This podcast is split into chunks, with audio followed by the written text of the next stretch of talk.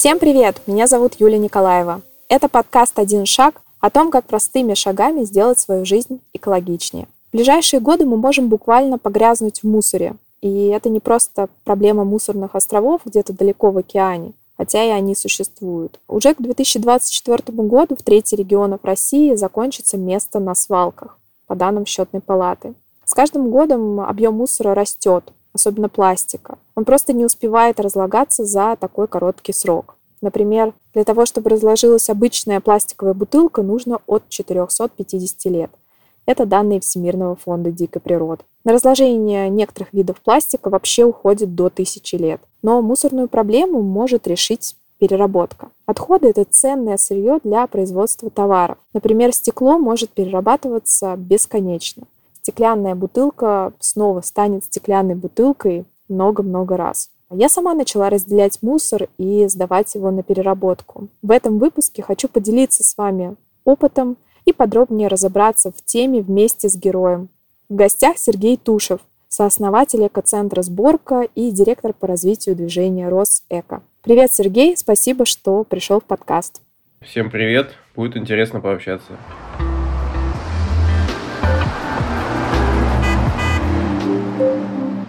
Расскажу подробнее про экоцентр «Сборка». А в нем я сама побывала недавно. Экоцентр открылся в декабре 2019 года в Москве, недалеко от метро «Сокол». Это второй экоцентр в Москве.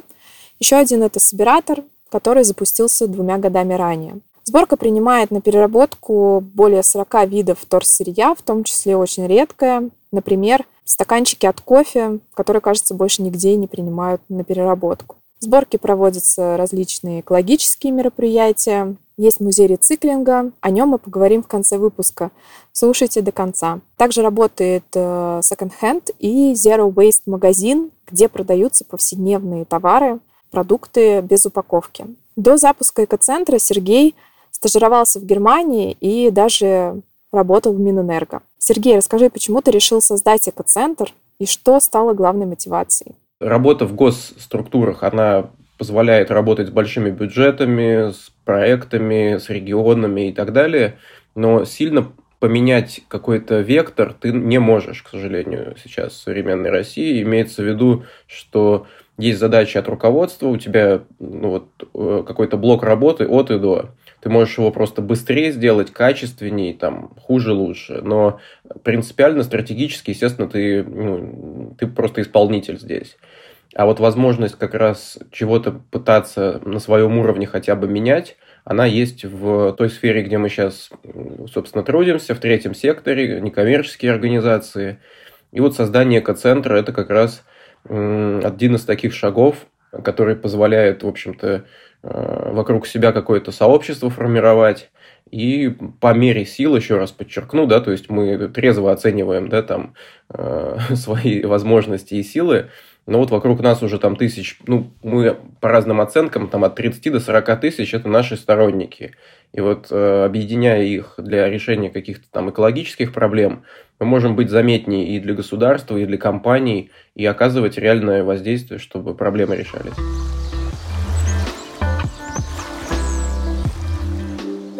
В России пока перерабатывается менее 7% всех отходов. Более чем 90% подлежит захоронению на полигонах, по данным Greenpeace. Некоторые страны, конечно, гораздо дальше нас продвинулись в вопросе переработки. Когда я искала зарубежный опыт, который можно привести в пример, я сначала подумала о скандинавских странах, а многие из нас знают их зеленый опыт в разных сферах. Там на свалке отправляется всего от 1 до 3% мусора. Но оказалось, что все-таки у них очень большая доля отходов сжигается, плюс-минус 50%, а это не совсем экологично из-за вредных выбросов. А вот в Германии как раз до 70% всего мусора именно перерабатывается. Из него потом делают новые товары. Сергей, ты жил в Германии и видел все своими глазами. Как устроена система там? Почему так много удается перерабатывать? плюс-минус говорят, да, всегда о двух третях, там 70% по переработке в Германии, но в этой цифре сидит э, практически полная переработка металлов и того, что проще собирать металл и бумага, картон, но цифра даже в Германии по пластику, э, по переработке меньше 50%. Мы сейчас говорим о переработке не термической, да, а переработке в то сырье, которое потом останется в цикле, да, то есть из которого дальше можно произвести ценные различные товары. В Германии для достижения того эффекта, который сейчас есть, а 70% переработки – это хорошая цифра. Там доля мусоросжигания у немцев все равно есть, но она разная статистика есть, ну, там процентов 12 мне попадалось. Это по Евростату, по-моему, на 19 год или на 18 Ну, все равно большая доля переработки достигнута усилиями со всех сторон. Есть э, система Грюный пункт, э, зеленая точка, система такая двухпоточного сбора, где производители товаров упаковки собирают отдельно вторсырье, они же оплачивают сбор, утилизацию, там, сбор и переработку дальнейшую. Вторым потоком работает система сбора смешанных отходов, то есть того, что не идет на переработку. Вот за вот эту историю люди платят, за вторую именно. За то, что собирается в рамках переработки отходов именно от э, товаров да, и упаковки, за это платит производитель, это деньги производителей. Соответственно, производители замотивированы тем самым выбирать ту упаковку, которую проще собирать, это вот те самые стимулы, которых нам сейчас в России сегодня не хватает, и из-за которых РОП пока так не работает, как он мог бы работать, как бы хотелось. РОП – это расширенная ответственность производителя, когда производитель товара сам утилизирует продукт э, или его упаковку после того, как э, потребитель больше им не пользуется и выбрасывает. В России система еще не заработала полноценно, пока с производителя собирается экологический сбор, но он небольшой и, в общем, его не хватает на фактическую переработку. Соответственно, здесь есть стимулы для производителей. Для людей э, стимул состоит в том, что за вывоз э, того, что именно перерабатываемый, они не платят, и у них есть стимул больше туда отделять. А платят они за то, что является смешанным мусором. В Германии это решается тем, что есть действительно штрафы для тех, кто эту систему нарушает. Вот, штрафы там, они примерно от 20-30 евро начинаются за всякие промахи в выкидывании мусора, до проблемы с крупногабаритным мусором, там штрафы уже около там сотен евро, там до тысячи доходят, насколько я эти цифры там помню. Ну, могут меняться, лучше уточнить, но порядок примерно такой. И вот в такой системе мы видим, что есть мотивация и у людей вовлекаться, причем как э, такая экономическая, так и э, с точки зрения просвещения все-таки есть э, масса проектов да, низовых инициатив. То есть просвещение совмещается с экономическим стимулом и с тем, что человек может для себя прозрачно в этой системе разобраться. Вот. И компании замотивированы тем, чтобы э, ту упаковку, которую они выпускают, делать э, более перерабатываемой, правильно ее маркировать, договариваться между собой об унификации. В общем, вот эти э, стимулы, которых не хватает. Но, повторюсь, даже несмотря на вот все вот эти факторы, плюс там сознательно действительно такое ответственное население, все равно по пластику они не смогли больше 50% сейчас научиться перерабатывать без изменения модели потребления, как бы идеально не была выстроена система переработки, мы все не переработаем. Поэтому уже сейчас в России нам имеет смысл говорить не только о стимулировании к переработке, а параллельно еще и поднимать вопрос вообще в целом потребления нами, всеми россиянами. Завершая пример с Германией, у нас по России мы обычно цифры говорим от 400 до 500 килограмм э, отходов бытовых в год россиянин, так сказать, э, продуцирует. А а у немцев эта цифра даже больше. У них э, более 600 килограмм э, отходов на человека в год. Поэтому, видите, мы тут хотя бы здесь мы немцев уже обошли в позитивном плане.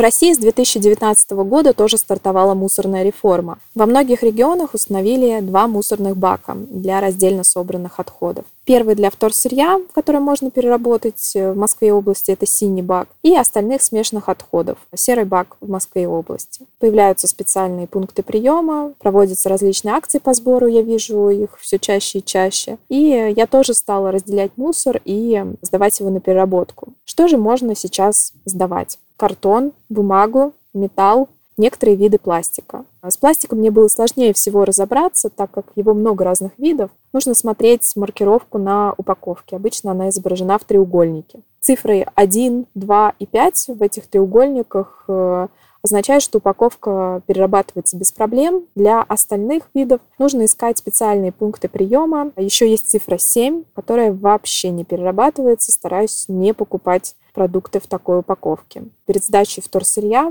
мою, сушу и по возможности сдавливаю. Сначала я не верила в то, что отходы из муниципального бака, тот, который в Москве синий, действительно перерабатываются. Было недоверие. Но сделав интервью с Эколайном, это один из операторов по вывозу отходов в Москве. Посмотрев видео с сортировочных станций, я поменяла свое мнение. Эти отходы действительно отправляются на переработку. Правда, в синий бак можно класть э, не все, но основные виды вторсырья – да. Я кладу картон, пластиковые бутылки от молока и подсолнечного масла. Это единичка вот в этом треугольнике на упаковке. А также пластиковые контейнеры от э, продуктов и флаконы обычно бытовой химии с маркировкой 2 и 5. Алюминиевые банки тоже. А редкое вторсырье отвожу в экоцентр. В основном это полиэтиленовые пакеты, ПНД-2, блистеры от таблеток и тетрапаки. А я вижу, что в городской бак э, для вторсырья люди начали чаще класть э, картон и пластиковые бутылки намеренно для переработки. Но в основном, конечно, в баке пока все перемешано, а из-за этого вторсырье портится. Испачканное, мокрое, поврежденное, его сложно или даже невозможно переработать. Как сейчас развивается переработка в России, попросила рассказать э, экспертно Сергея.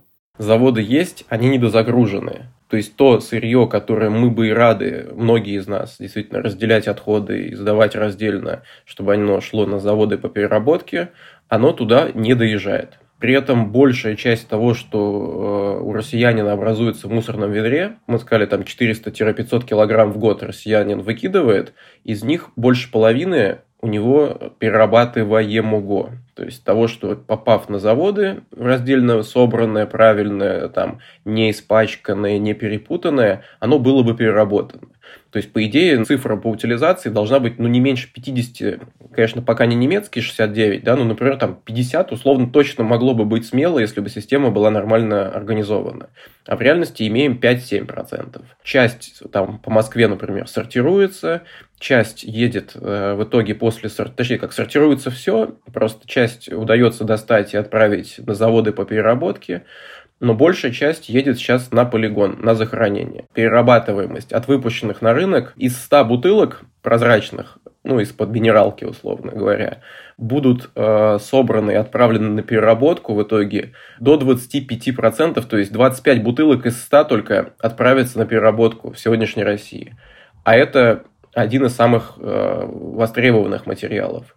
Соответственно, по другим видам пластика все будет еще хуже. Ну и вот там все стремится к цифре, которая, ну вот, которую мы называли, да, что в целом по России 5-7% переработки. Заводам по переработке настолько не хватает сырья, что они вынуждены покупать так называемый полигонный ПЭТ. Полигонка это называется. То есть это те пластиковые бутылки, которые успели полежать уже на свалке и их оттуда извлекли. В частности, мы были на экскурсии в ТЗВП, Тверской завод вторичных полимеров, и вот э, в этот день как раз у них был э, завоз вот такого рода э, вторсырья, Запах, конечно, страшный, да, абсолютно. А, цена на такое сырье тоже низкая, но заводам не хватает действительно от раздельного сбора сырья, что они вынуждены еще добывать его с полигона. И несмотря на то, что они вот так и добывают, все равно в итоге это только цифра 25 из 100 бутылок, отправленных на переработку.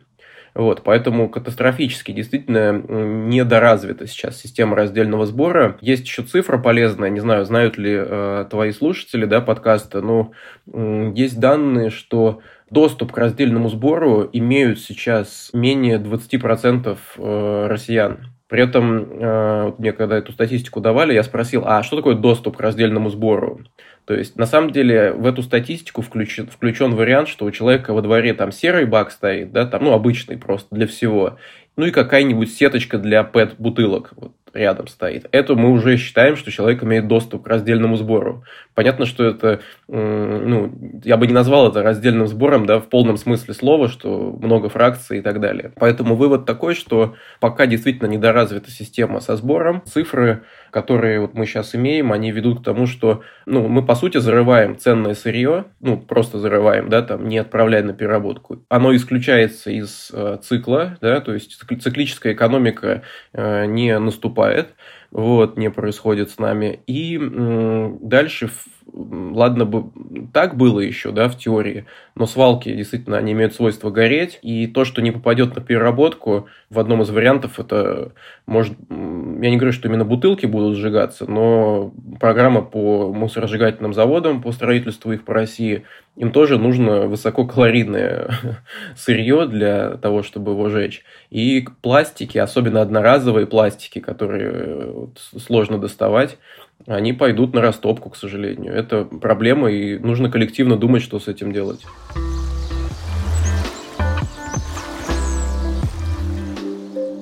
У каждой вещи есть свой цикл жизни.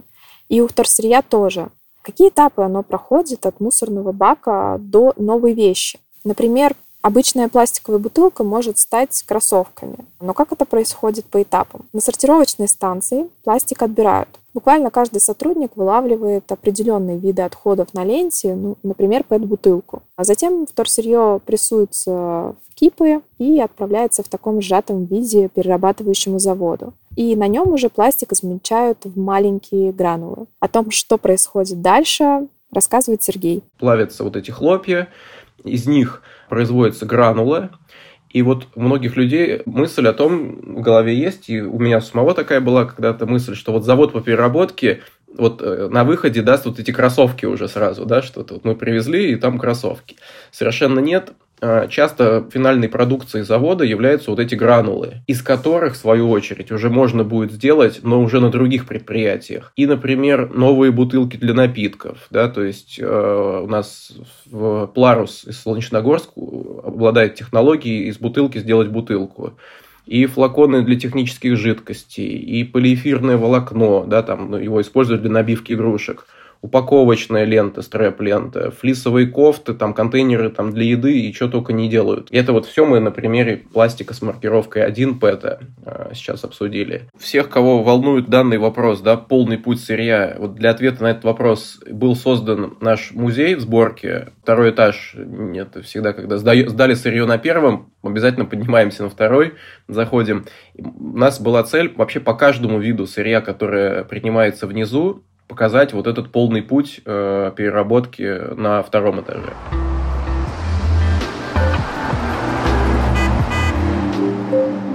Недавно я сама посетила музей рециклинга в сборке и своими глазами увидела вещи, сделанные из переработанного вторсырья. Меня они очень поразили. Например, пляжные тапочки из старых пляжных тапочек и многие другие вещи. Там был лонгборд, рюкзак, мяч, плащ-дождевик из полиэтиленовых пакетов и даже кукла Барби, сделанная на 90% из переработанного пластика. Получается, что для производства многих товаров не нужно новое и одноразовое сырье. Мы можем использовать его повторно. Для этого и нужен раздельный сбор и переработка. Конечно, не везде есть общедоступная инфраструктура специальные пункты приема или муниципальные баки для вторсырья. По данным Минприроды, в 11 регионах России до сих пор не установили контейнеры для раздельного сбора отходов. Например, в Забайкальском крае, Волгоградской, Магаданской, Тюменской, Саратовской областях, э, в Бурятии, Дагестане, Ингушетии, Хакасии, Чечне и Севастополе. Я поинтересовалась у Сергея, что можно сделать людям там, где ничего нет, но они хотят наладить более экологичное обращение с отходами. Что мы говорим человеку, который у себя в городе хочет начать? Сразу бросаться в создание экоцентра, конечно, никогда не нужно. Наша задача вообще отговорить человека, не сделать такой фальстарт, не потратить деньги на аренду, а потом думать, что с этим делать. Вот. А первый шаг – это ну, неплохой момент. Это вот ну, посмотреть, что есть по переработке вообще в регионе в целом, потому что заводы как раз могут быть. Просто система пока не заточена на то, чтобы у них что-то собирать во дворе, но при этом есть вполне возможная э, как бы ситуация, что какой-то есть переработчик, да, кто-то уже начинает это, э, ну, просыпаться история. Вот под этого переработчика, просто чтобы не потратить на логистику много, можно с ним поговорить, э, предложить ему, переработчику этому, собственно, помощь в сборе сырья, например, начать с каких-то районных акций просто выйти с соседями, да, со своими. К счастью, сейчас есть социальные сети, сейчас не нужно идти и кричать в поле, да, там, это, кто со мной и так далее. Начинается все, например, с районных акций, там люди объединяются, может быть, запускается какой-то сервис типа экотакси, вывоз, те, кто, может быть, хочет. Просто, просто тестируется рынок, да, тестируется вообще спрос на это. Важнее объединяться, причем организационно. Это могут быть общественные организации, любые объединения. Ну, то есть коллективная подпись, какую-то субъектность получить,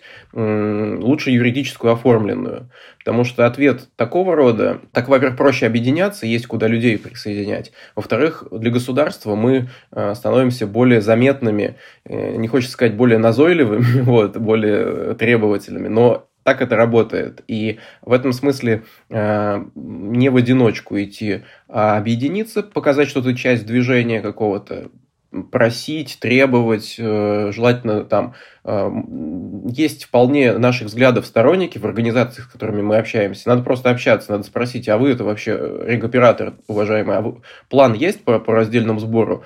Вполне возможно, что уже есть инициатива даже внутри организации, и люди тоже не против были бы это делать.